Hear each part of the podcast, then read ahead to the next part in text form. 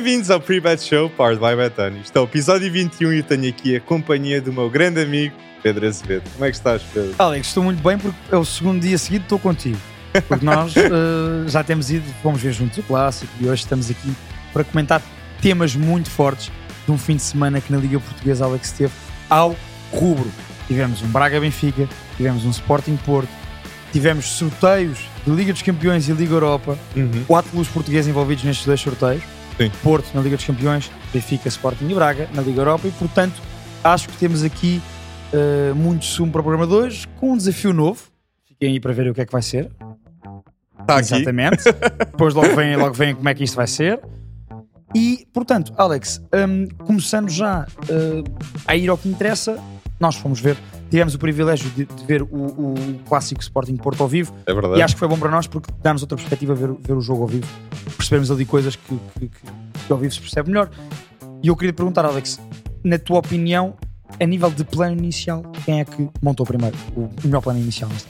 Bem, eu acho que Ruben Amorim, é, nós dizemos muito a palavra audaz e Ruben Amorim foi audaz e acertou nas escolhas que fez iniciais a apostar em Eduardo Quaresma e em Jenny Katam, que tu apontaste no episódio passado do Pre-Bet Show. Tem de ouvir o Pre-Bet Show para ter estas previsões. Mas sim, foi uma aposta muito certa que estavam a proteger, estavam a defender Galeno, ok? Que é um dos jogadores mais em forma do Futebol Clube do Porto e Eduardo Quaresma e Jenny Katam fizeram um grande trabalho. Foi sem dúvida a afirmação de Jenny Katam como titular na ala direita do Sporting, o jogo frente ao Futebol Clube do Porto.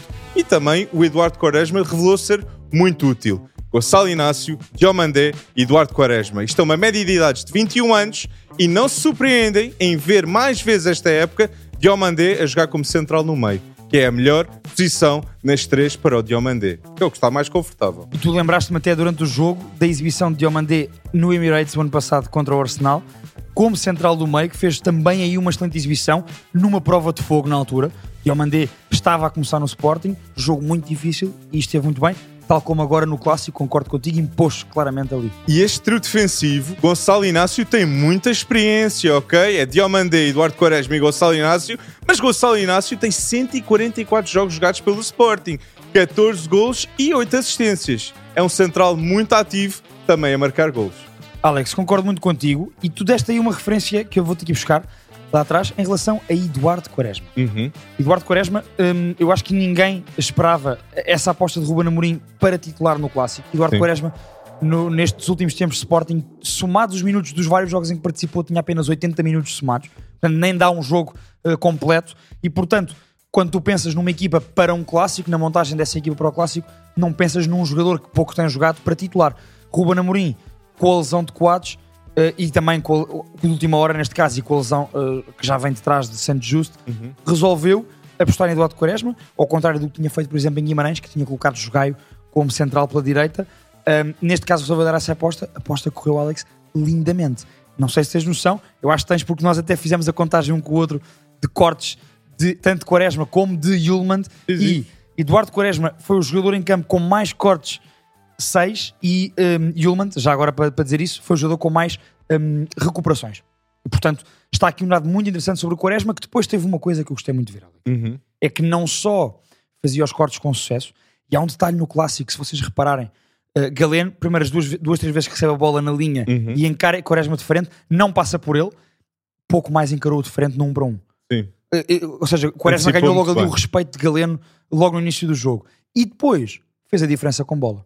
Fez Sim. a diferença com bola também. E este jogo do Sporting é a afirmação que isto é o coletivo mais forte na era de Ruben Amorim. Isto é um trabalho de 3 anos que Ruben Amorim faz. Desenvolve jogadores como Pote, Inácio, Nuno Santos, Morita e também con- consegue ter duas contratações que fazem uma grande diferença. Morten Huilman, que não foi substituído e isso fez uma grande diferença, e Victor Guioqueras. Victor Guioqueras é o melhor jogador na Liga Portuguesa no primeiro, no- na primeira volta, 100%, nem, não há dúvidas. Victor Guioqueras tem 20 jogos, 17 gols e 8 assistências. E também é das melhores contratações de sempre do Sporting. Não tenho dúvida. Alex, dos últimos anos, um, e coloca apenas Enzo Fernandes nesse patamar, nestes últimos anos de Liga Portuguesa, Guioqueres, sem dúvida, reforço com mais impacto imediato. Ou seja, chegou, viu e venceu. Quatro, quatro jogos consecutivos a marcar em Alvalade.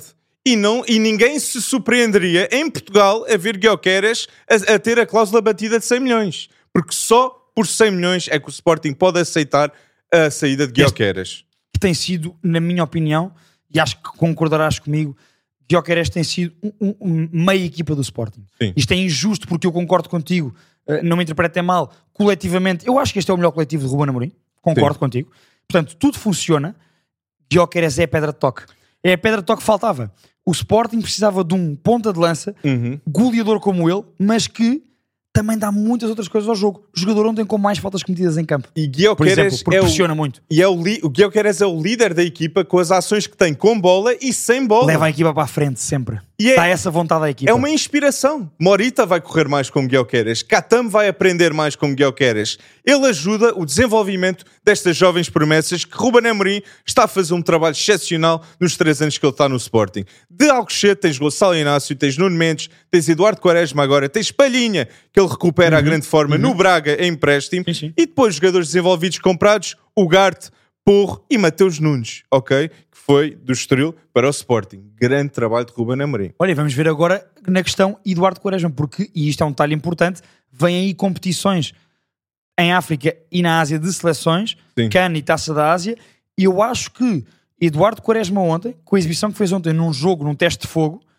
assumiu-se. Disse, disse a Ruben Amorim, eu estou aqui não só para ir jogando de vez em quando, mas para sempre precisares de mim para compensar alguma coisa, eu estou cá e vou dizer presente. E, e também eu acho que eh, Eduardo Quaresma, a nível mental, não haviam desculpas. Era aqui, era agora, era o, era Era, o momento. momento. Era o momento. E ele agarrou o momento. E agora parte Eduardo Quaresma Manter. em ter a consistência. Ruben e o Ruben Amorim afirmou nisso, exatamente. E olha a quantidade de centrais que o Sporting tem ao mais alto nível. Isto é a melhor era de centrais que o Ruben Amorim teve no Sporting, sem dúvida. Coates, Diomandé, Eduardo Quaresma, uh, Saint Just, Inácio. Uhum. Isto aqui. E João Muniz vai ser aposta também. E Luís Neto também, tem muita experiência. Alex, um detalhe importante, na minha opinião, para a grande primeira parte do Sporting, porque Sim. sem dúvida, depois há claro a questão da, da- da expulsão e obviamente depois o Sporting fica mais superior, obviamente, Uhum. e já estava na vantagem, mas na primeira parte hum, o Sporting superiorizou-se desde o início, na minha opinião. Nos primeiros minutos demonstrou logo ao que veio com Yulman a subir as linhas de pressão da equipa, Sim. importantíssimo e, na minha opinião, teve. eh, já falaste em Jenny Katam, eu acho que Jenny Katam assumiu, assumiu também no jogo de ontem. Ou seja, o Sporting, 90% dos jogos, Uhum. e pelo menos internamente, que vai fazer, vai ter mais bola do que o adversário, vai Sim. ser mais pressionante, vai ser mais dominador com bola. E Jenny Katamo dá muita qualidade com bola no corredor direito, dá muita largura, dá muita profundidade e pela sua qualidade técnica, integra-se muito bem a tocar com os colegas. Eu acho que pode ser uma, uma situação muito importante para o resto da época do Sporting. E o Sporting de Ruben Amorim, esta época, é o líder do campeonato e é o justo líder do campeonato. Ruben Amorim é o plantel mais forte nos últimos três anos, tem o melhor jogador do campeonato com Vítor Guioqueras e tem um coletivo bastante unido, que está a dar muitos frutos, com vários jogadores a terem as suas melhores épocas a nível individual. E não esquecer, Pote marca um gol frente ao Futebol Clube Porto e agora passou o registro de Bruno Fernandes Verdade, do Sporting. verdade. 64 golos marcados pelo Pote, que já pode ser considerado uma lenda viva no Sporting Clube Portugal. Cumpriu no clássico o jogo 150 com a camisola do Sporting. E, portanto, isso também é um dado importante. Sobre a questão da pressão inicial do Sporting. Uhum. Um, e nós falámos Ah. aqui na semana passada. Tu deste um dado interessante na semana passada que foi, de facto, nos jogos contra os adversários do top 5 eh, na Liga Portuguesa este ano, o Sporting não tinha ganho. Empate em Braga, perde na Luz e perde em Guimarães. Uhum. Um, e tu falaste, é um jogo importante de afirmação do Sporting, Uhum. enquanto dominador. E afirmou-se assim. Um detalhe importante na preparação de Ruben Amorim para este jogo, Alex, tem que lhe dar o mérito por isso, foi condicionou tão bem a saída de bola do Porto que obrigou o Porto muitas vezes a sair a jogar com Pep e a não conseguir ligar com os médios. Ele obrigou Morten Hulman e Morita e Guioqueras, a forma como pressionavam à frente, exatamente. obrigou com que Eustáquio e Alan Varela não conseguissem ter bola e tinha, o, o Porto tinha de ir a construir pelos centrais. Exatamente. Uma obrigação que Pep não deu certo e foi muito frustrante Uhum. ver Pep falhar vários passos que, de facto, eu acho que isso foi uma das consequências pela, E nunca foi a central também. pelo vermelho que marcou o jogo. A partir do depois, momento na segunda que parte. eu acho que o Sporting estava a ser melhor que o Futebol Clube do Porto durante o jogo, mas quando acontece o vermelho, Controlou o jogo. A partir daí ficou com o jogo controlado. Também, também acho isso. Em relação ao Porto, Alex, perguntava-te, hum, nessa questão da Alan Varela e do Eustáquio, Uhum. nós já aqui dissemos, para nós tem sido a melhor dupla de meio campo do Porto. 100% é a Também dupla acho que não forte. é por este jogo ter corrido mal que deixa de ser essa melhor dupla. Não, não. Aliás, tinham feito um bom jogo e também acho que, eh, deixa-me dar esse- voltar um bocadinho o pano atrás, eh, o Porto, sim, esta semana perde o Clássico em Alvalade, foi claramente inferior ao Sporting, Ruben Amorim preparou bem o jogo, dias antes tinha carimbado a passagem hum, aos oitavos final da Liga dos Campeões, já lá vamos ao sorteio, fiquem aí Não. porque já vamos Previsões. analisar os sorteios de Champions e de Liga Europa, e portanto perguntava-te se, apesar disto, e apesar de Eustáquio e Alan Varela não terem tido a bola que queriam neste Clássico, se é para manter. Eu acho que Taremi é a maior dúvida para mim. Mas a dupla do meio campo para ti mantém-se. A dupla de meio campo, Alan Varela e Eustáquio, eu acho que mantém-se. Eu Eu, também, acho que eu também Eustáquio é Também dos melhores jogadores desta época do Futebol Clube do Porto e Alan Varela demonstrou uma grande margem de progressão para o futuro. Ele não é Uribe agora, mas Alan Varela tem 22 anos e acabou de chegar. chegou agora, exatamente. Ele vai sair de Portugal um grande jogador. E não se surpreendem, porque é isto que o Futebol Clube do Porto, o Benfica e o Sporting fazem melhor que ninguém na Europa. muito bem. sem dúvida. Exatamente. Dúvida. Por isso, eu acho que é o que tem mais margem de progressão, os, ah, o- a dupla de meio campo, e eu meto as minhas dúvidas a baixa forma de PP e Taremi. Isto tem de ser algo que Ivan Raime, para mim, tem de entrar mais cedo. Uhum. Tem de haver alguém a fazer o último passe e a fazer a diferença em apoios com Evan Nilsson. Houve, várias, houve vários momentos de jogo que Evan Nilsson não tinha apoio. A bola não ia chegar a Evan Nilsson. Lembras-te Só houve um lance na primeira parte decisivo. E Adam, Adam demonstrou ser crucial com essa defesa. Porque já vimos o gol ser sofrido. Sim, sim, sim. sim. Ia mudar o jogo. Eu- É no último minuto da primeira parte, é um cruzamento ao segundo poste e, e João Mário, eh, exato. João Mário Galeno entra eh, ao segundo poste, que eu sei, é uma grande defesa com o pé de Adan. Um, Alex, eu concordo contigo. Também acho que não é este jogo que vai ditar uma mudança no meio campo do Porto, Uhum. porque se- semana após semana tem sido uh, a dupla que dá mais garantias para o que Conceição quer, Alan Varela e Eustáquio, e concordo contigo na questão ofensiva, que é uma questão que nós já temos aqui batalhado bastante Uhum. em relação ao ataque do Porto, Ivan Reimer tem que ganhar minutos. Tem que ganhar minutos porque é um jogador com uma visão de passe, eh, com, uma, com uma visão de jogo e com um passe do último terço que eh, pode decidir jogos. E portanto, parece-me que está em Ivan Reimer um, como esse homem do último passe e pode estar em Chico Conceição como homem de drible e de ir um para um, soluções alternativas para o ataque E já nem se fala de Gonçalo Borges, já não se fala de um jogador que no início, início da da época, foi marcante. E também a lesão marcante de Marcano. Se, tivesse, se o Porto tivesse. Pepe, Marcano e Diogo Costa, isto teria sido um jogo diferente também. Eu acredito Mais nisso. segurança defensiva. Exatamente. sim. E, e, mais, e, mais, e mais poderio também na bola parada. Marcano também trazia muito isso. Trazia muito Exatamente. Mas também houve um clássico, mas, Mas- também houve outro grande jogo. Houve um grande jogo, Alex. houve um grande jogo no dia anterior ao clássico, um Braga-Benfica, começando hum, pela semana do Benfica, um Benfica que vinha moralizado porque sim tinha empatado com o Farense, mas depois vai à Áustria ganhar o jogo decisivo, tinha que ganhar pelaquela margem de gols E da forma e ganhou. ganhou pelaquela margem de gols e da forma como ganhou, exatamente, Alex. João Neves, novamente na Champions League no último jogo, demonstrou que é o jogador mais importante do Sport Lisboa e Benfica esta época e o segundo jogador mais importante foi quem fez a assistência. É Orsens. Orsens. Que movimento, que inteligência, é meio campista, é extremo esquerdo e é lateral direito agora, Exato. que já é dos melhores laterais direitos na Liga Portuguesa. Alex, Não há dúvidas. o que o o Orsens fez aos 90 mais 4 ou 90 mais 5, aquela arrancada, ter a disponibilidade física num jogo extremamente desgastante fisicamente e Sim, num jogador sim. que joga sempre e nunca sai. Ter a perspicácia de, e, e também é o conhecimento do colega e a confiança na qualidade de João Neves. Ele confiou que João Neves ia conseguir colocar aquela bola Uhum. e arranca, antecipando-se ao, ao lateral do, do, do Salzburgo, primeiro ao, ao, ao médio esquerdo, Fernandinho tinha entrado e depois ao lateral do Salzburgo e depois dá aquele toque de primeira, que não é fácil aquela execução, olha, para um golo salvador e de, de pedido de desculpas de Cabral. Foi, muito, foi, foi um momento engraçado. É, Foi, foi sem dúvida um momento engraçado. E um pedido de desculpas não é, mas é a confirmação que agora, ainda bem que nós estamos a dizer que Turbin realmente tem muito talento. Porque Anatoly Trubin a foi das isto. melhores contratações na Liga Portuguesa. Guioqueras foi a melhor, mas Trubin foi sem dúvida das melhores. O talento, a classe e a segurança que agora há na baliza do Benfica é muito. É melhor que Vlaco Dimos para mim, já demonstrou ser, é mais novo, sai dos postos extremamente bem, no- em bolas paradas é muito bom e eh, Trubin foi o homem do jogo frente ao, eh, frente ao Braga com justíssimo. Sim, sim, sim. Trubin foi Faz duas defesas de gol. justíssimo. Duas defesas de gol. 10 jogos na Liga, 5 jogos sem golos sofridos neste momento e Trubin é o guarda-redes com melhor percentagem de gols evitados nas principais competições europeias.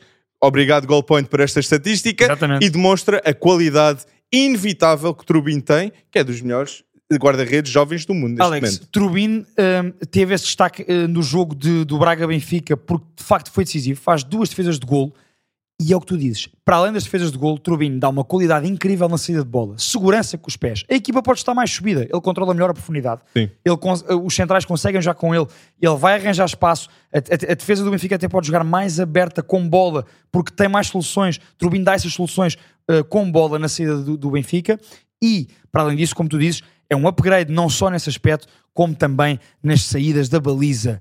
Trubin dá mais segurança a toda a equipa do Benfica e os dados que tu trouxeste aqui comprovam isso. E eu tenho muita confiança ao dizer esta afirmação que agora vamos começar a ver um Benfica muito mais forte a partir de agora. Porquê? Porque o Benfica já tem um 11 titular definido, ok? É Morato, é Otamendi, é António Silva e é Orsens atrás com Trubin na baliza. Já não há mudanças. Se houver, é entre Coxu e Florentino, porque ao lado é João Neves, o melhor médio do campeonato português. E Casper Tankstedt é o ponta de lança. Merece esse estatuto, tem 3 golos marcados e 3 assistências em 22 jogos pelo Benfica, Mas- mas, nós temos muita convicção que ele irá melhorar muito estes números. Alex, e era o que já falávamos aqui há duas, três semanas. Cas- Casper Tengsted não é, obviamente, Gonçalo Ramos.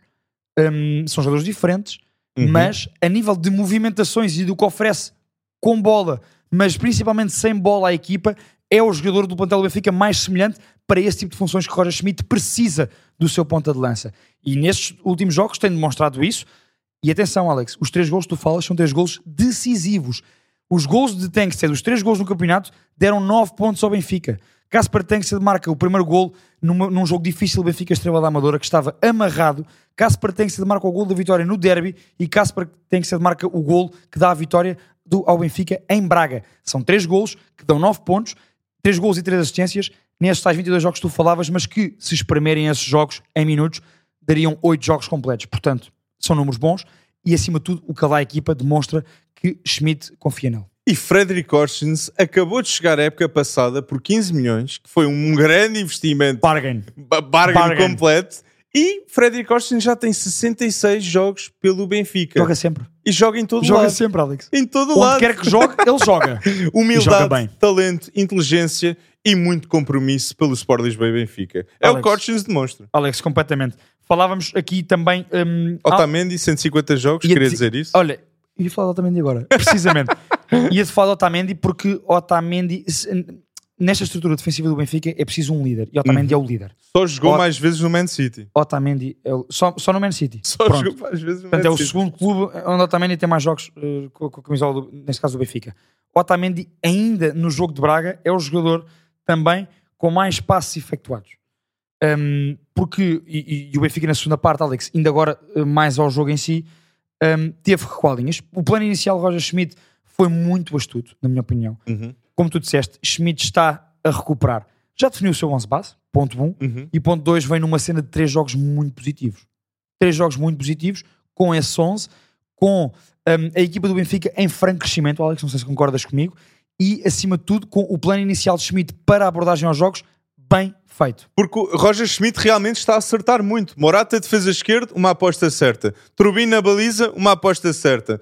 É, é, é muito. Orsens a lateral direito, uma aposta certa. Casper Tankstedt agora à ponta de lança. Por isso, a vida está a correr muito bem para Roger Schmidt. Mas já há adeptos a dizer Di Maria isto e aquilo. E quando a E- Neres voltar... Não, e eu- mas olha, vê, quando se, fala, quando se falava mal de Di Maria, o que é que Di Maria faz nos últimos três jogos? Jogador com mais oportunidades criadas para a equipa, jogador absolutamente decisivo na- na- no jogo em Salzburgo.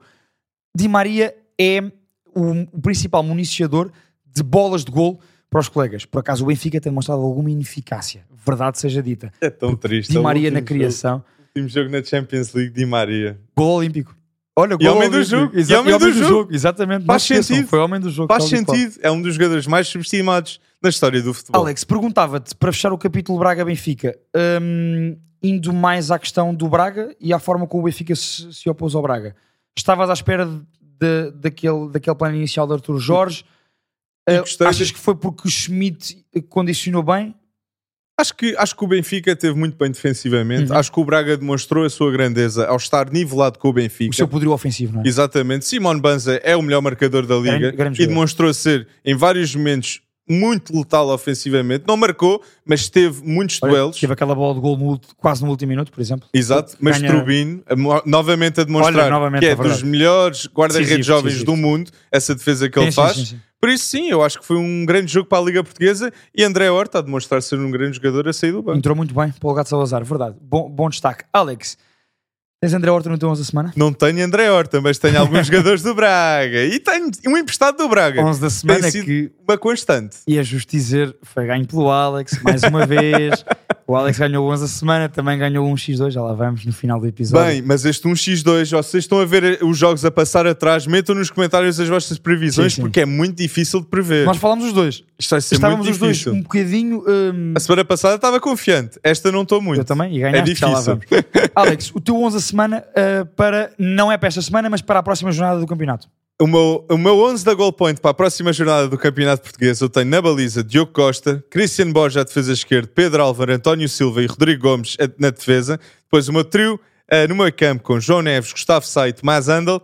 E o meu trio ofensivo com Ricardo Horta, Evan Nilsson e Jota Silva. Nove jogadores com menos de 25 anos. Belíssimo 11, Alex.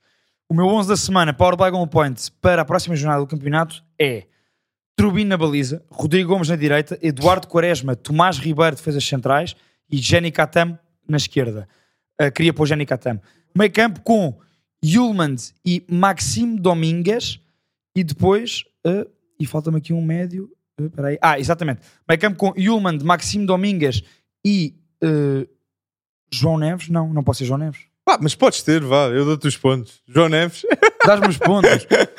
Não, vou, vou, vou pôr Yulmand, hum, Dani Silva e Máximo Domingues. E na frente vou com Guitane, Di Maria e Rafa Morrica, que marcou a trica este fim de semana. Dani Silva, um... Vou repetir o 11, Alex, que eu confundi-me aqui com, a minha, com, a minha, com as minhas opções. Trubin na baliza, Rodrigo Gomes, Eduardo Quaresma, Tomás Ribeiro e Jani Catam, Yulman, Maximo Domingues e Dani Silva, Guitane, Di Maria e Rafa Morrica. Pois todas, daí com o Eduardo Quaresma. Eu vou apontar essa. Digam nos comentários Merece, se merece, merece, o meu merece. 11 ou o 11 do Pedro, ok? E ponham o vosso 11 também. Exatamente. Não é só dizer, ah, o do Alex é melhor que o do Pedro, porque não é, o meu é melhor, mas ponham o vosso 11. Bem, e sorteio, sorteio foi incrível da Champions League. Há vários jogos de tripla e também Liga Europa. Mas o meu primeiro apontamento é: na Liga dos Campeões só houve 13 vezes na história da Liga dos Campeões equipas que tiveram 100% vitórias na fase de grupos. E tivemos dois nesta campanha, com Man City e Real Madrid com 100% de vitórias na Liga dos Campeões. E para mim, são os dois favoritos neste momento. Concordas, Pedro? São os dois grandes candidatos, sim. Também acho. Man City um bocadinho à frente, na minha opinião.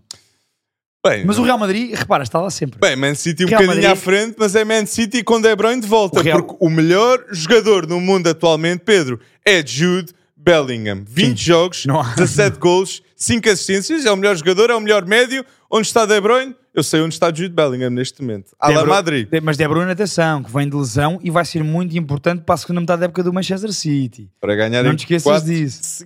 seguida, 4 Premier Leagues seguidas. Exatamente. Surreal. E para serem um, como tu disseste bem, um dos mais fortes candidatos a vencer a Liga dos Campeões. Por falar nisso, Alex, o Man City que, hum, na minha opinião, calhou numa eliminatória com o Copenhaga, que é uma das surpresas da Liga dos Campeões este ano. Merecidíssimo ter ido aos oitavos de final, mas vai ser eliminado pelo Manchester City. United acabou em último nesse grupo. É uma vergonha que não estamos a ver um E agora vai ser o rival da cidade a eliminar o Copenhaga com uma limpeza. 100%. Parece. E Haaland a marcar golos também. Isto vai ser eh, Vai ser muito penoso para os do United, atenção. Haaland teve 12 golos marcados na Champions League a época passada. Não se surpreendem, já com o Copenhaga, sejam dois hat-tricks para bater isto. Dois hat-tricks, meu. Contra o Copenhaga. Eu acho que o City vai passar com facilidade, mas atenção ao Copenhaga. E atenção Equipa a Rico Lewis também. Rico Lewis na Bom Champions destaque. League pelo Man City é o jogador com mais assistências e mais minutos jogados. É um jogador que está também a ser convocado pela seleção inglesa com o Southgate. É Jude Bellingham, que é jovem, mas também há Rico Lewis, que é um, um jogador muito bom. Alex, sem dúvida. E falando do Real Madrid, eh, calhou eh, RB Leipzig, eh, eu também acho que o Real Madrid vai passar. E olha só esta estatística, mais esta estatística de Jude Bellingham. Jude Bellingham na La Liga tem 13 golos marcados em 15 jogos. Na Bundesliga, ele teve em 92 jogos na Bundesliga 12 golos. Ou seja, ele nivelou-se ao nível de Galáctico imediatamente quando chegou. Isso não faz nenhum jogador neste momento. Mas não. Eu concordo contigo. Jude Bellingham é atualmente o melhor jogador. E Em agora, melhor forma, não há dúvida e nenhuma. agora o Real Madrid tem Alaba, Militão e Courtois, todos lesionados com ligamentos. Gravíssimas. E Courtois lesões não vai para o Euro. E também ainda não jogou com o Mas Tedesco olha, nesta não vai, Bélgica. não vai, não vai. Vamos ver como é que vai o Real Madrid atacar a segunda metade da época Uhum.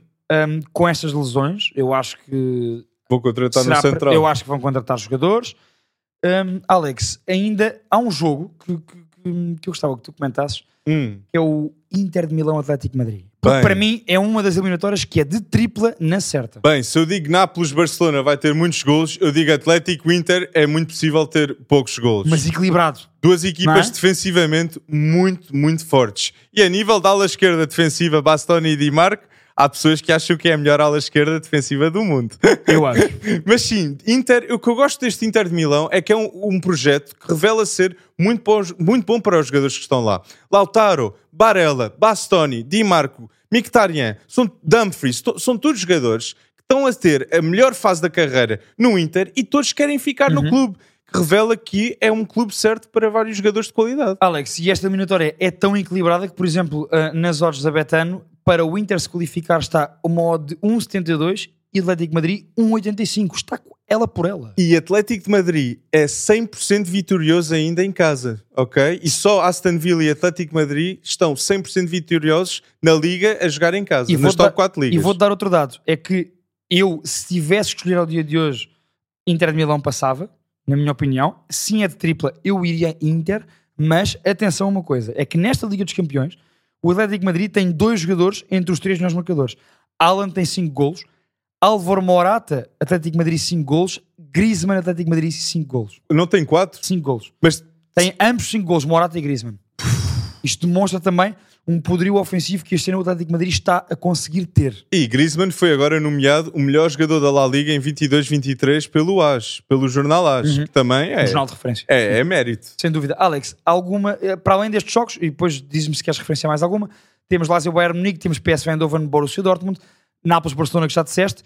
O que é que achas em relação a Nápoles Barcelona? Nápoles-Barcelona, isto é um jogo que eu tenho dúvidas. Dúvidas, primeiro eu acho que talvez vamos ter Osimhen num clube diferente, com o Nápoles, mas em relação ao Barcelona eu fico muito desapontado pela forma que estão neste momento. Perdem 4-2 com o Girona, o Barcelona perde 3-2 com o Antuérpia e também empata um igual com o Valência. E empatou e É- não perdeu porque Xavi, isto não pode acontecer, Xavi. O Barcelona tem de ser uma equipa eficaz à frente da e baliza. dominadora. Como é que é possível que a equipa com mais chances criadas na, eh, na La Liga e também mais chances missed, eh, perdidas é o Barcelona? Não pode Sim, ser sim. o caso. Vitor Roque e Marco Gui têm de ser aposta. Mais vezes com Lewandowski estar em má forma neste momento. Alex, não podemos fugir a esta questão. Ao Flóculo do Porto calhou Arsenal. Arsenal é uma das equipas em melhor forma atualmente na Premier League e na Europa. Uh, as odds da Betano para o Porto qualificar está em 4,50 e para o Arsenal 1,12. Tu achas que é assim? Eu acho que o Arsenal irá passar, infelizmente, ok? Eu, eu acho que o Arsenal Obviamente estamos a fazer a previsão em, deze- em dezembro. Estamos Isto está ainda- jogado em fevereiro. Obviamente ainda há, muito, ainda há muita coisa para acontecer. Sim, eu acho que o Porto tem um plantel mais experiente, tem um treinador mais experiente também, eh, tem um coletivo que se conhece muito bem, vários jogadores que já estão no Porto há alguns anos, mas o Arsenal é agora. O Arsenal tem de se afirmar na- nas competições europeias como uma equipa grande. E frente ao Futebol Clube do Porto, irá haver Odegaard, irá haver Saliba, irá haver Declan Rice, que neste momento o Arsenal é talvez a equipa que está mais em forma na Premier League, Pedro. Sim, diria que sim. Diria que sim. Desde logo por este empate último de Liverpool, mas eu concordo contigo. Em relação ao que disseste do Porto, em relação ao Arsenal. Porquê, porquê é que eu disse isto do tempo? Porque depende muito, na minha opinião, de como estiver na altura o Arsenal da Premier League, o momento, como o Guardiola muitas vezes gosta de falar, eh, e a Arteta também, mas eh, acho que sim, acho que o Arsenal tem favoritismo. eh, este, este Arsenal tem favoritismo em relação ao Porto. Portanto, eu se tivesse que apostar ao dia de hoje, diria Arsenal eh, a passar. E o Porto teve dificuldades frente ao Barcelona, uma equipa que gosta de ter posse de bola e gosta de fazer transições rápidas. E o Arsenal também. O Arsenal é isso em esteroides neste momento. Faz Mikel muito melhor que o. Barcelona. Faz Exatamente. muito melhor. E neste momento o Arsenal tem Declan Rice, tem Odegaard e eu acho que vai buscar mais um médio para estar ao lado. Imaginem ser João Palhinha. Vais- Se for João Palhinha, Declan Rice, Martin Odegaard do meio campo, eles são favoritos Sim, sim, para sim, ganhar a Premier League. Eu não consigo pôs à frente do City ainda. Sete, sete pontos de diferença. Atenção. E não havia Declan Rice antes. Ao dia de hoje, pelo que jogaram até agora na Primeira League e com este dado tudo deste agora, sim, eu diria que Arsenal e Liverpool. Eu, eu continuo pelo Liverpool lá em cima, Alex. Vamos ver. Alex, para acabarmos, então, Copenhaga City passa City, dizemos os dois. City. Leipzig, Real Madrid, Real Madrid. Real Madrid, sim. PSG, Real Sociedade. PSG, Real Sociedade. O PSG também é uma equipa muito diferente, mas eu vou Real Sociedade. Eu vou PSG, apesar de estar muito surpreendido com a qualidade da Real Sociedade destes últimos anos. Mbappé vais embora com essa. Lazio, Bayern Munique, quem passa? Lazio, Bayern Munique. Bayern Munique, sem Bayern dúvidas Munique, sem algumas. dúvida. Inter, Atlético Madrid, eu vou Inter. Inter. PSV, Eindhoven, Dortmund. PSV, 16 jogos, 16 vitórias na Liga. Luke de Jong, na Liga, 12 golos, 7 assistências. Johan Bakayo- Bakayoko em todas as competições, 3 assistências. Eu tenho de escolher PSV. E um, Nápoles, Barcelona. Nápoles, Ah, eu vou Barcelona. Dortmund, desculpa, eu vou Dortmund. Eu Eh, vou Dortmund. Va- Vais Dortmund? Vou Dortmund. Eu vou PSV. Nápoles, Barcelona, Alex. Eu vou Barcelona. Eu vou Barcelona também e pronto, Porto Arsenal já dissemos que ao dia de hoje di- diríamos Arsenal. Alex, Liga Europa temos três equipas portuguesas. Sim. Benfica, Sporting e Braga.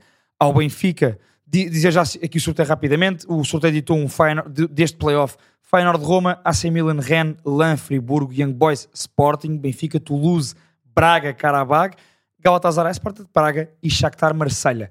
Indo aos, aos três portugueses que estão na Liga Europa, Uhum. Alex, eu acho que Benfica, Sporting e Braga têm todas as condições para estarem nos oitavos de final da Liga Europa e passarem este playoff. Eu, eu acredito que as três equipas portuguesas irão passar. Isso vai ser importantíssimo. Mas eu acredito que o Sporting tem o confronto mais difícil com o Young Boys. É o líder no campeonato na Suíça Uhum. e é a equipa com mais golos marcados na Liga. Não estou a dizer que eu vejo o Young Boys semanalmente, mas vi uma equipa que jogou muito bem frente ao Estrela Vermelha e com o Man City não foi, não foi uma goleada extrema, ok? Conseguiram aguentar-se. Por isso, eu vou dizer que o Sporting ganha e tem a obrigação de ganhar, porque basta ver Uhum. os dois plantéis. Mas sim, eu acredito que o Sporting irá ganhar, o Benfica irá ganhar e o Braga Olha, também. para o Sporting se qualificar, a odd está a 1,35, Uhum. Young Boys 2,65. Para o Benfica, uh, Toulouse, uh, a odd para o Benfica se qualificar está 1,33, Toulouse 2,72. Para o Braga se qualificar 1,22, Karabakh 3,30. Por aqui podemos perceber Uhum. que os três clubes portugueses em prova são favoritos a passar esta fase de playoff e a irem aos oitavos final da Liga Europa. Mas olha ali que está o Milan Ren, que está com 1,42 para o Milan e não é um jogo fácil. não é nada 100%. fácil. Eu acho que, acho que é das eliminatórias que nos vai provar mais equilibradas. É, é um jogo triplo. Mas eu acho que o. Milan, eu acho que o Milan vai, vai ganhar. Alex, tem que se afirmar. Tem o Milan ser. tem que se afirmar. Ih, mas quem é que achas que ganha a Liga Europa? é, muito, é muito cedo. Até porque não te esqueças que para além destas equipas ainda faltam os primeiros classificados dos grupos da Liga Europa. Oh Pedro, eu não me esqueço. Que? Sabes porquê? Porque nestas equipas aqui não está Bayer Leverkusen. Liverpool. West Ham, Brighton. Temos aqui equipas E fortes. o Brighton eu não coloco nesse, nesse leque. Não? O Brighton, o Brighton não coloco. AC Milan? AC Milan coloco, coloco... Eu coloco o Benfica e Sporting com, com grandes hipóteses de vencer esta condição. Coloco o Braga como uma equipa que pode chegar longe na competição. Um, e sim. coloco, sim, deste, deste quadro, sim, para além dos, dos portugueses, AC Milan. Uh, dos primeiros classificados, um, eu não punha Galatasaray, deste quadro não punha. Dos primeiros classificados, Liverpool, acho que sim. Uh, eu acho que ah, Roma deste quadro também quer ver o que é que a Roma consegue. Ah, um jogo interessante. Quer Roma, quer Feyenoord. Olha, por falar nisso, Roma-Feyenoord, Alex, É um eu acho que é uma eliminatória de tripla, na minha opinião. Sim, Roma Feyenoord, tudo pode acontecer, sim. Aliás- Ah, Santiago Jiménez, 1,95. É, é, é, desculpa. Vê o equilíbrio, não é? O equilíbrio é- Feyenoord, para passar, qualificar-se, a odd é 1,95, sim. e Roma um 65. Portanto, é- aliás, e é um duelo que está a começar a ser um clássico já. Porque Feyenoord e Roma vão disputar, hum, na- vão disputar na Liga Europa pelo segundo ano consecutivo há três anos na Conference League, final que Mourinho ganhou ao Feyenoord. Portanto, E quem é que estava na final? Estava o Orsens e o Cockshue a jogar pelo Exatamente. Feyenoord. nessa final da Conference League, a Roma de Mourinho ganhou ao Feyenoord. O ano passado, na meia final da Liga Europa, a Roma de Mourinho eliminou o Feyenoord. E este ano, vamos ver qual dos dois fica por terra. Eu acredito convictamente que nós podemos ver uma final com uma equipa portuguesa em Dublin na Liga Europa. Muito, muito convicto em relação a isto, mas os dois favoritos para mim é Liverpool e Bayer Leverkusen. Leverkusen, nesta época, tem zero derrotas em todas as competições. 24 jogos, 21 vitórias e 3 empates. E a grande dupla, Sub-23, é Boniface e Florian Wirtz. Boniface tem 22 jogos, 15, jo uh, 15 golos, 8 assistências e Florian Wirtz 8 golos e 11 assistências. E que golos.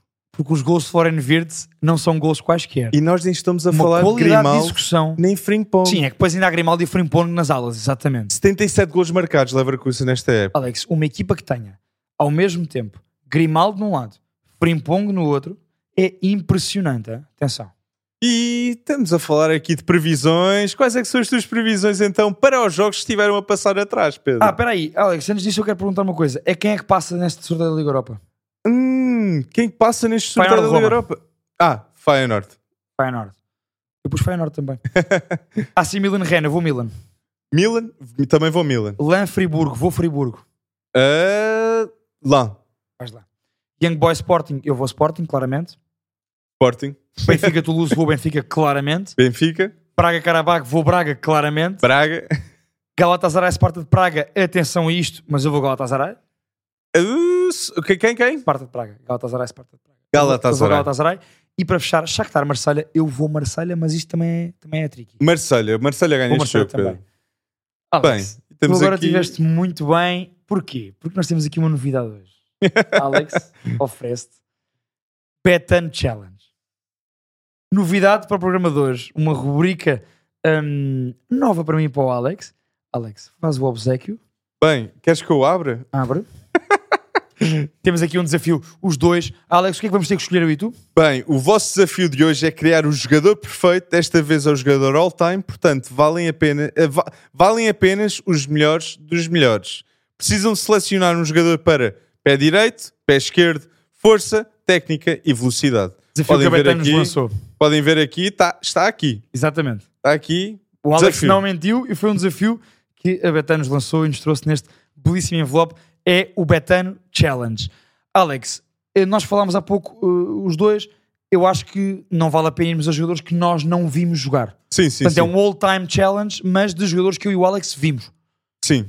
O meu jogador perfeito que eu vi na minha vida foi pé esquerdo, Lionel Messi, pé direito, Cristiano Ronaldo, técnica, Ronaldinho, costumo não meter Neymar, mas Ronaldinho, força, Clarence Seedorf, agilidade, força, é um atleta, é a definição de um atleta, Seedorf, e velocidade era entre Thierry, Mbappé ou Ronaldo Nazário. Eu escolhi Ronaldo Nazário.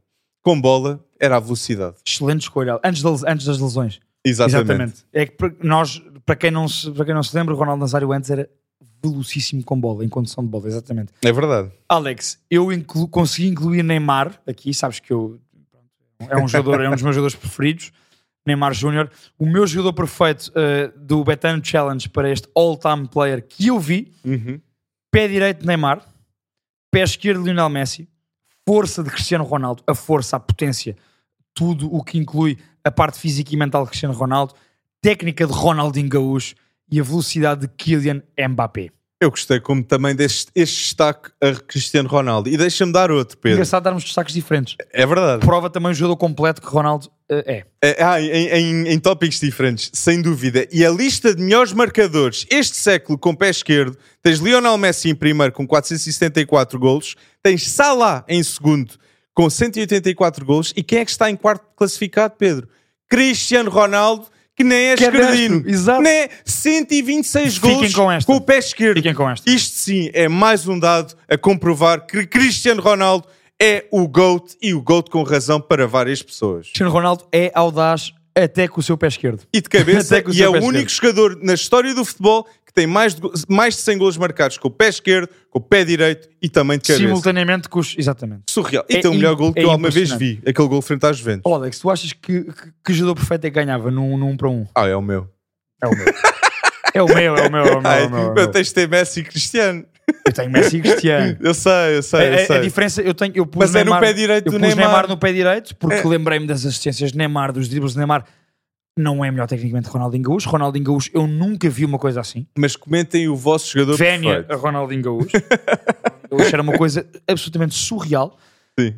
E lançamos o Betan Challenge deste all-time player que nós vimos, não é só para mim e para o Alex. Fiquem com este desafio também para vocês. Já sabem, comentem lá no YouTube o vosso all-time player desta novidade que nós trouxemos aqui hoje, que a Betano nos proporcionou. Betano challenge. E as previsões, Pedro, eu Ui. estava a dizer no início, é- são difíceis e eu disse, eu acertei 7 em 10 a semana O passada, Alex ganhou. mas eu não acredito que vou acertar 7 em 10. Mas eu vou fazer o meu melhor, pessoal, ok? E vou justificar, se puder. Alex, Então, eh, Roma-Nápoles, como é que estamos, Pedro? eh, eu acho que é melhor dizer primeiro, que como tu tens ganho, eu vou atrás de ti, estou a brincar, estou a brincar, estou a brincar, eu digo primeiro, eu posso dizer. Não, é tu tens ganho e isto já me começa a chatear um bocadinho, semana após semana, é que antes eu ganhava quase sempre. Mas os que estou convicto eu vou dizer, ok? E, e também meto nos Não, comentários eu também, eu que também, eu estão. t- mas é um, não, é, não são escolhas fáceis. É verdade. Estas, é verdade. Alex, Roma Nápoles, perguntaste-me tu, eu vou X, empate. Roma-Nápoles, eu vou Nápoles, porque se o Nápoles não ganha este jogo, não está na luta pelo título. E só dar este detalhe, Roma Nápoles é um dos maiores derbys em Itália. Não é derby porque não é da mesma cidade, mas em Itália chamam o Derby del Sole. Roma Nápoles. Portanto, ficam com este estado, é um jogo de grande rivalidade, é um jogo que nem Mourinho nem Mazzarri vão querer perder. E Mas vai isto- dar empate. E isto Vai não, dar é um- empate. não é um derby de clubes, mas é um derby tático para mim. Tiago Ui. Mota contra Gasperini. Dois treinadores que são muito audazes nas formas de pensar e filosofia de jogo, mas eu vou com Bolonha de Tiago Mota. Por favor, espectadores lá em casa. Nós já referenciámos o Bolonha há um mês e meio atrás e agora vejam que está em quarto classificado.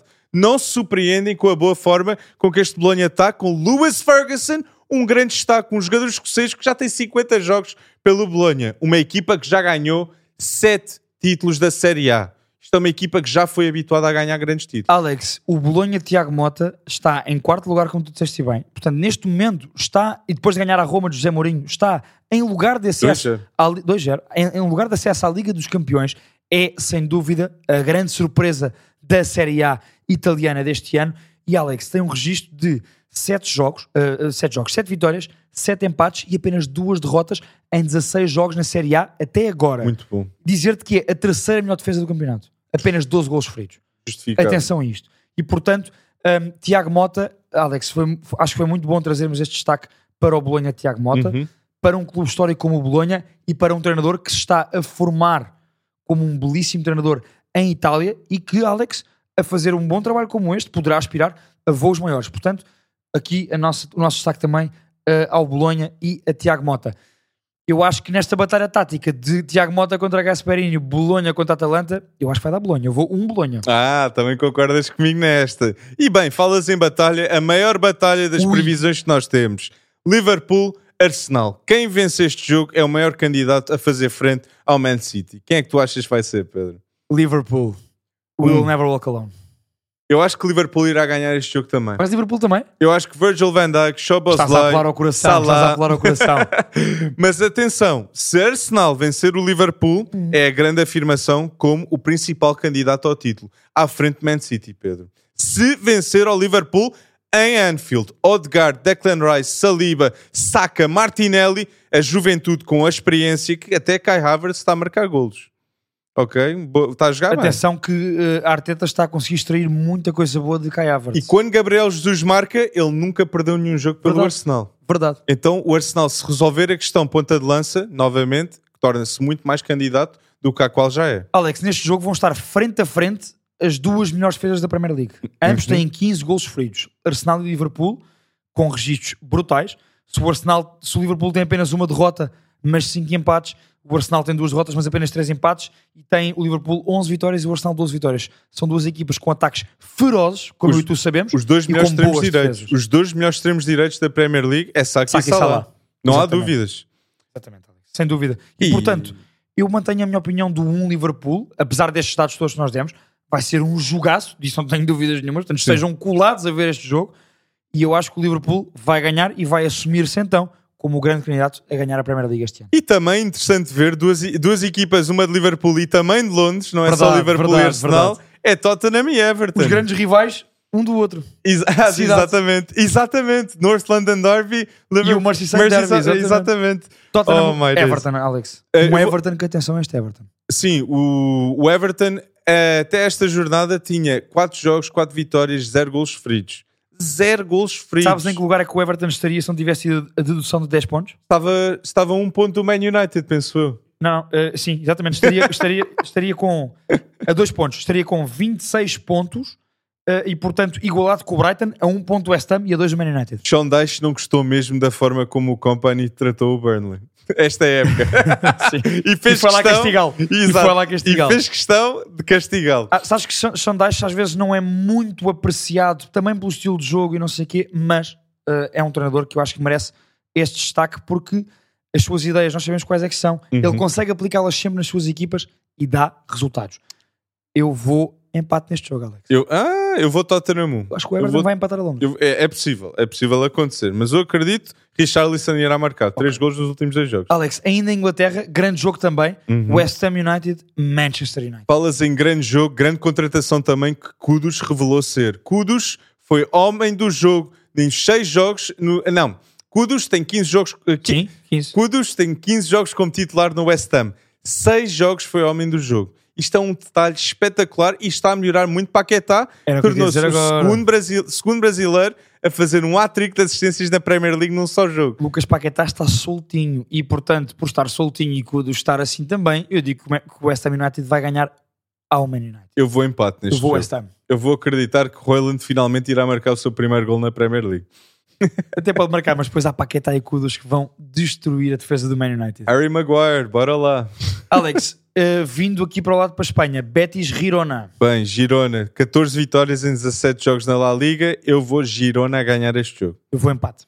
Empate? Eu Bem, gosto muito dessa equipa do Betis, como já sabes. E Betis empatou com o Real Madrid. A única Exatamente. equipa que venceu o Girona é, na La Liga. Por isso também não me surpreendia. E ali ao lado, um derby da Andaluzia, Granada-Sevilha. Bem, eu vou Granada. Não, eu vou. O Sevilha teve agora despedimento Eu vou de Sevilha, Alonso, eu, Alonso. eu vou Sevilha porque novo treinador, isto aqui é sempre uma instabilidade total e toda a gente ali naquele plantel, naquele balneário, Quero- olha para Sérgio Ramos e até se assusta se perder o jogo. Eu vou Sevilha também por este pensamento da mudança de treinador também, Alex.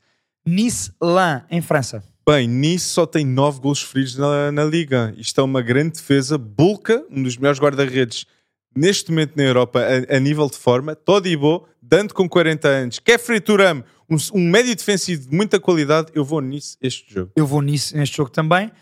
Alex, ali ao lado na Bélgica temos um jogo importante de playoff, Anderlecht e Genk. Não é de playoff, mas é das posições de playoff. Bem, Anderlecht foi buscar Casper Dolberg e que decisão Está a que marcar. foi. 10 Está a gols e 4 assistências na Liga Belga. Eu gostava de ver Dolberg a No conseguir Ajax. voltar à forma. O Dolberg do Ajax. É verdade, era uma grande jovem promessa. Eu vou Anderlecht 1. Eu vou empate, vou X e para concluir esta ronda, Alex, Al Ittihad Al Nasser. E para concluir, 2023, Pedro, Cristiano lá, Ronaldo vai ser o melhor marcador do ano?